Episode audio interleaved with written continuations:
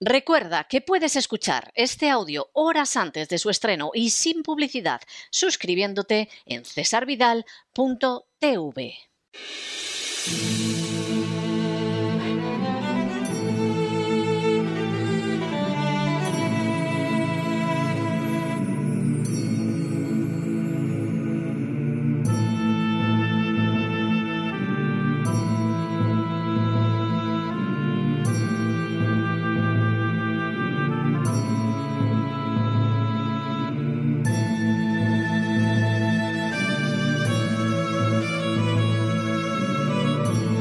La voz con César Vidal, desde el exilio. Muy buenos días, muy buenas tardes, muy buenas noches y muy bienvenidos a esta nueva singladura de La voz. Soy César Vidal, hoy es el viernes 4 de marzo de 2022 y me dirijo a los hispanoparlantes de ambos hemisferios a los situados a uno y otro lado del Atlántico y como siempre lo hago desde el exilio. Corría el año 1871 cuando comenzó en Rusia la publicación de una novela titulada Biesi, es decir, Demonios. Su autor era el escritor ruso Fyodor Dostoyevsky y constituiría una de sus cuatro grandes obras al lado de Crimen y Castigo, El Idiota y Los Hermanos Karamazov.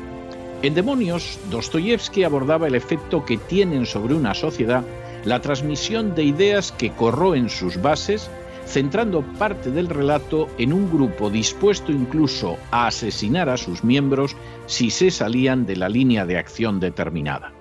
Utilizando un ritmo narrativo subyugante y una acción que no pocas veces abocaba al horror, Dostoyevsky escribió a Maikov que la novela en realidad tenía como tema principal la existencia de Dios y que los personajes adoptaban en ella una u otra postura al respecto, lo que determinaba su conducta.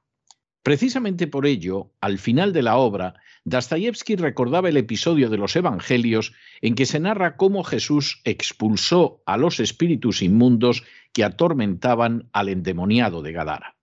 Solo la acción de Jesús había conseguido librar a aquel hombre de la esclavitud y del desastre final, y solo habría esperanza para el pueblo del que se expulsen los demonios y que se siente finalmente sanado a los pies de Jesús.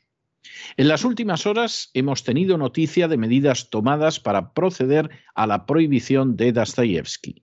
Sin ánimo de ser exhaustivos, los hechos son los siguientes. Primero, la Universidad Bicocca de Milán adoptó la decisión de suprimir un curso sobre Dostoyevsky que tenía que impartirse en su recinto. Segundo, el encargado de dar el curso era Paolo Nori, escritor y traductor del ruso, así como gran amante de la cultura rusa. Tercero, el curso debía realizarse a lo largo de cuatro lecciones gratuitas y abiertas a todos. Cuarto, el motivo de la supresión del curso ha sido la actual crisis en Ucrania, señalando la universidad en un correo electrónico que se ha tomado esta acción para evitar cualquier tipo de polémica, sobre todo interna, ya que es un momento de fuerte tensión. Quinto, Paolo Nori ha señalado que no solo ser un ruso vivo hoy en día es un defecto en Italia, sino también ser un ruso muerto. Sexto, Nori ha añadido, estas cosas aquí son ridículas. Una universidad italiana que prohíba un curso sobre Dostoyevsky es una cosa increíble. Cuando leí este correo electrónico no lo creía. Para insistir a continuación en que precisamente ahora es cuando más se debería hablar de Dostoyevsky. Séptimo, tras conocerse la decisión censora de la Universidad de Bicocca, cientos de personas se han solidarizado con Nori, incluidos varios perfiles políticos como Pierluigi Bersani o Matteo Renzi. Octavo, la censura del curso de Dostoyevsky es solo un elemento de la censura general impuesta en Italia contra Rusia, donde el Partido Demócrata protestó enérgicamente en la Comisión de Vigilancia de la RAI por las palabras del corresponsal en Moscú, Mark Inaro, que afirmó no fue Rusia quien se expandió, sino la OTAN. Noveno. La afirmación de Mark Inaro no tiene discusión histórica alguna, pero tachado de prorruso corre el riesgo de perder su trabajo. Su misión, obviamente, era concebida por el poder político no como la de un informador imparcial, sino como la de un dispensador de verdades oficiales. Décimo, de manera bien llamativa, el director de la Universidad de Bicocca, Cristiano Nicoletti, que dio la orden de cancelar el curso sobre el escritor ruso Dostoyevsky, está siendo investigado en Perugia por una estafa de 3,9 millones de euros, unos 4 millones y cuarto de dólares aproximadamente. Un décimo. La estafa se habría producido presuntamente cuando dirigía la Universidad de Palazzo Galenga. Y duodécimo, de manera bien reveladora, el director universitario que ha censurado el curso sobre Dostoyevsky y que se encuentra sujeto a investigación por estafa, se licenció en Derecho con la tesina Desfalcos en perjuicio del Estado y diferencias con el fraude. Mucha gente no es consciente de ello y resulta comprensible porque los medios de comunicación occidentales se limitan a difundir los nuevos dogmas pero la realidad es que estamos viviendo una nueva fase de manipulación colosal. Hace no tanto se adoptaron medidas restrictivas de la libertad supuestamente para evitar que la gente muriera por millones, aunque eso sí, impulsando a la vez unos más que lucrativos tratamientos experimentales.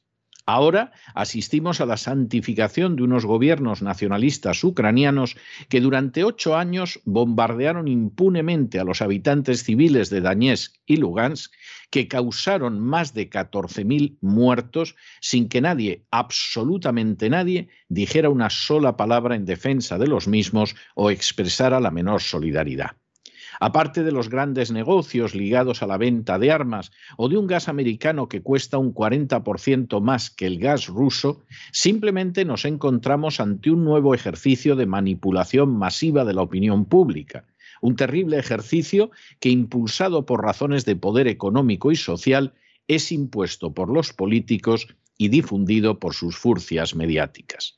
De seguir esto así, pronto, en algunas naciones, se necesitará llevar una bandera de Ucrania para poder entrar en cafeterías, teatros y restaurantes, y quizá el día de mañana resultará obligatorio enseñar una estampita de San George Soros o de San Bill Gates, suponiendo que antes no nos hayan colocado en la mano y en la frente la marca de la bestia de la que habla el libro bíblico del Apocalipsis. No sorprende, por tanto, que tamaña manipulación se haya descargado en Italia contra un curso dedicado a la obra de Dostoyevsky. Tampoco sorprende que el que ha dado la orden sea un sujeto incurso en un caso de macroestafa y por lo tanto necesitado de llevarse bien con un poder que en Italia encarna en su grado máximo el globalista Draghi. No sorprende, primero, porque la rusofobia lanzada desde arriba está llegando a unos niveles de intransigencia y estupidez verdaderamente pavorosos. Y no sorprende tampoco porque Dostoyevsky previó con su innegable genialidad la conducta de un mundo apartado de Dios al que los impulsores de la agenda globalista han decidido esclavizar a cualquier coste. Todo parece indicar que a no mucho tardar, quien no crea en la ideología de género, quien no aplauda el aborto, quien desmienta la gigantesca falacia del calentamiento global, quien no se entusiasme con las invasiones migratorias que van a destruir su nación, se verá también colocado en el bando de los proscritos y crucificado en los medios para después exhibir su cadáver en medio de la sociedad. A fin de cuentas, manipular a millones está demostrando ser enormemente fácil. Dostoyevsky mostró en Crimen y Castigo al absurdo homicidio que pueden llegar aquellos que pretenden beneficiar a la humanidad, pero que actúan sin freno moral alguno. Dostoyevsky mostró en El idiota cómo una sociedad puede pensar que se comporta bien caminando por un buenismo estúpido, cuando en realidad es solo una sociedad tan insensible que considera idiota a alguien que es profundamente bueno. Dostoyevsky mostró en los hermanos Karamazov la innegable maldad de la Inquisición, la acción del diablo en el seno de la sociedad y la esperanza en la resurrección de los muertos. Dostoyevsky mostró en Demonios cómo toda una nación puede verse encaminada hacia el abismo si no permite que sea Jesús quien la libere de los demonios que la han invadido. Y por encima de todo, Dostoyevsky fue la voz de los que no tenían voz, de los humillados y ofendidos que dieron título a una de sus primeras novelas. Fue precisamente en la que quizás sea su mejor novela, Los hermanos Karamazov, donde Dostoyevsky dejó escrito: Aquel que se miente a sí mismo y escucha su propia mentira, llega al punto de no poder distinguir la verdad ni dentro de sí mismo ni a su alrededor y por lo tanto pierde el respeto por sí mismo y por los demás. No es distinto el momento en que vivimos ahora, y habrá que preguntarse si el mundo desea abrazar la verdad y ser libre, o por el contrario seguirá aceptando de manera acrítica e incluso con entusiasmo las mentiras propaladas por políticos y por sus furcias mediáticas, permitiendo así que los demonios lo posean y lo conviertan en su esclavo.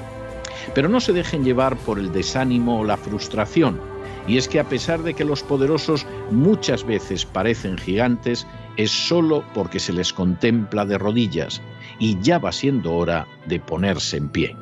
Mientras tanto, en el tiempo que han necesitado ustedes para escuchar este editorial, la deuda pública española ha aumentado en cerca de 7 millones de euros y una parte no pequeña está destinada a costear la propaganda que lava el cerebro de los españoles.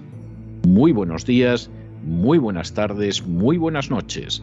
Les ha hablado César Vidal desde el exilio. Que Dios los bendiga.